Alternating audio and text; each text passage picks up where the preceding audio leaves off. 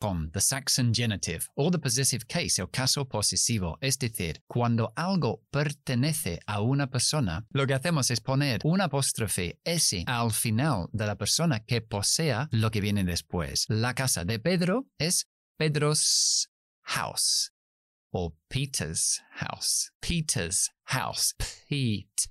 O la cena del perro the dog's dinner, not the dinner of the dog. Pero también lo utilizamos en las relaciones familiares. Aunque la hermana de Sarah no le pertenece como persona, pero lo utilizamos. So, Sarah's sister, la hermana de Sarah. O incluso con expresiones de tiempo, como today, yesterday, last week. Entonces, la clase de hoy, podemos decir the class of today, pero suena un poco raro. Yo diría today's class, apóstrofe S. No ponemos for delante de un verbo. Un fallo súper, súper común que oigo, I'm going to England. ¿Por qué vas a Inglaterra? Pues voy a Inglaterra para estudiar inglés. For to study English. No ponemos ese for delante del infinitivo. En realidad, el infinitivo to study, to go, to play expresa lo que llamamos propósito. ¿Por qué hacemos algo? I'm going to England to learn English or to see the Queen or to eat good food. Un mini fallo, pero súper, súper común. Después del verbo depender, siempre decimos ¿qué? On, nunca of. Depend on. It depends on the weather. Depende del tiempo. Nunca depend of. Nunca. Nunca. El uso del artículo. El artículo The, the, th, lengua entre los dientes. Activa la voz y sopla. The, the. Activa la voz. The, the. Después una schwa. Uh, uh. The, the. Así se pronuncia el artículo definido en inglés. Nunca utilizamos este artículo delante de sustantivos cuando estamos hablando de forma general. Por ejemplo, no utilizamos el artículo delante de la frase los niños suelen portarse bien. Si estoy hablando de niños en general, diría children usually behave well. Ahora, si yo digo los niños en esa clase suelen portarse bien, ya estoy definiendo qué niños estoy hablando. Entonces pongo el artículo definido para definir ese sustantivo.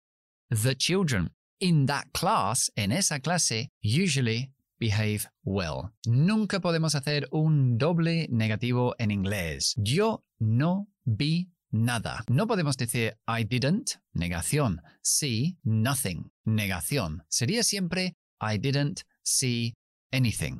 O I saw, yo vi, nothing. Yo vi nada. Otra palabra que utilizamos siempre en frases afirmativas porque ya es negativa de por sí es hardly que es apenas. Si decimos en castellano no lo conozco apenas, no podemos decir I don't hardly know him. Tenemos que decir I hardly know him. No podemos negar la palabra hardly. Nunca utilizamos un infinitivo después de los verbos modales. El más común donde yo veo el error es con must. Debo irme. I must to go.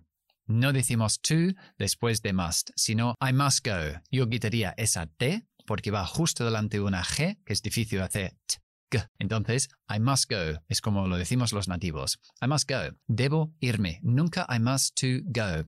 O I can play, sé jugar, no I can to play, aunque en castellano sí que es un infinitivo, en inglés es siempre el infinitivo sin to, salvo que estamos hablando de algún verbo semimodal. ¿Cómo puede ser debería? Debería puede ser should, verbo modal puro, I should go, yo debería ir, o I ought to go.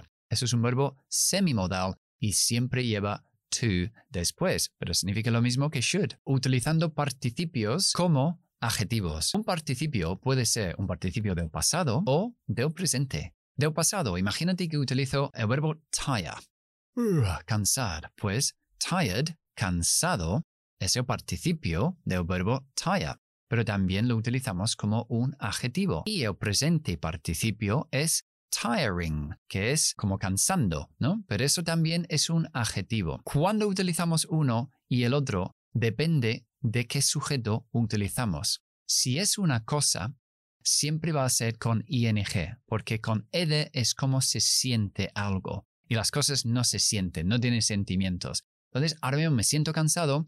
I'm tired. El viaje fue cansado. The journey was tiring.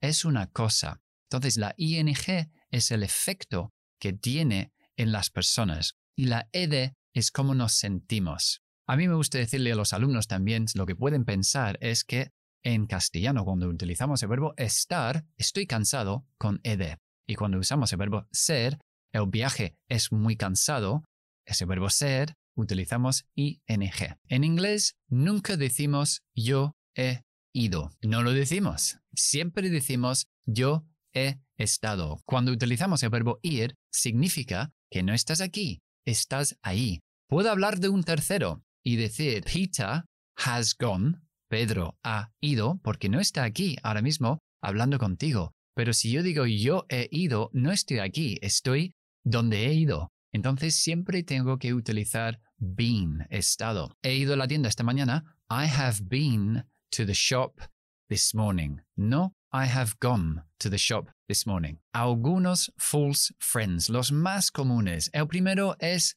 actually. Y sí, se dice así. Actually. No es actualmente, sino en realidad. Martin looks Italian, but actually he's Spanish. Martín parece italiano, pero en realidad es español. Siguiente, library. Library se parece a librería, pero un library es donde you borrow books, donde coges los libros prestados. Es la biblioteca. Notice. Notice no es noticia, sino es darse cuenta o un letrero. So, I noticed you've had your hair cut. Mm, me doy cuenta que te has cortado el pelo. O there is a notice on the wall. No smoking. Hay un letrero en la pared. No se puede fumar. Y el último, carpet. Carpet se parece muchísimo a carpeta, pero no lo es. Es moqueta. Algo que tenemos mucho en las casas en Inglaterra, donde en castellano podemos decir me gusta mucho el fútbol. En inglés tenemos que poner siempre el adverbio después del complemento directo. Es decir, I like football very much. Me gusta el fútbol mucho. Nunca me gusta mucho el fútbol. Ok, y aquí finaliza esos 20 errores gramaticales más comunes que cometen los hispanohablantes. Ya sabéis que esto es el audio de un vídeo que hay en YouTube, que podéis encontrarlo en mi canal, se llama Carter Method, buscando Carter Method, podéis encontrarlo, me encantaría que suscribieseis al canal, y que si te gusta, pues le das al like e incluso dejar un comentario. Me encanta contestar los comentarios también. Y podéis ver el vídeo las veces que queréis, por supuesto, para ir asimilando y aprendiendo todos estos conceptos. Así que hasta la próxima. Encantado de estar contigo de nuevo.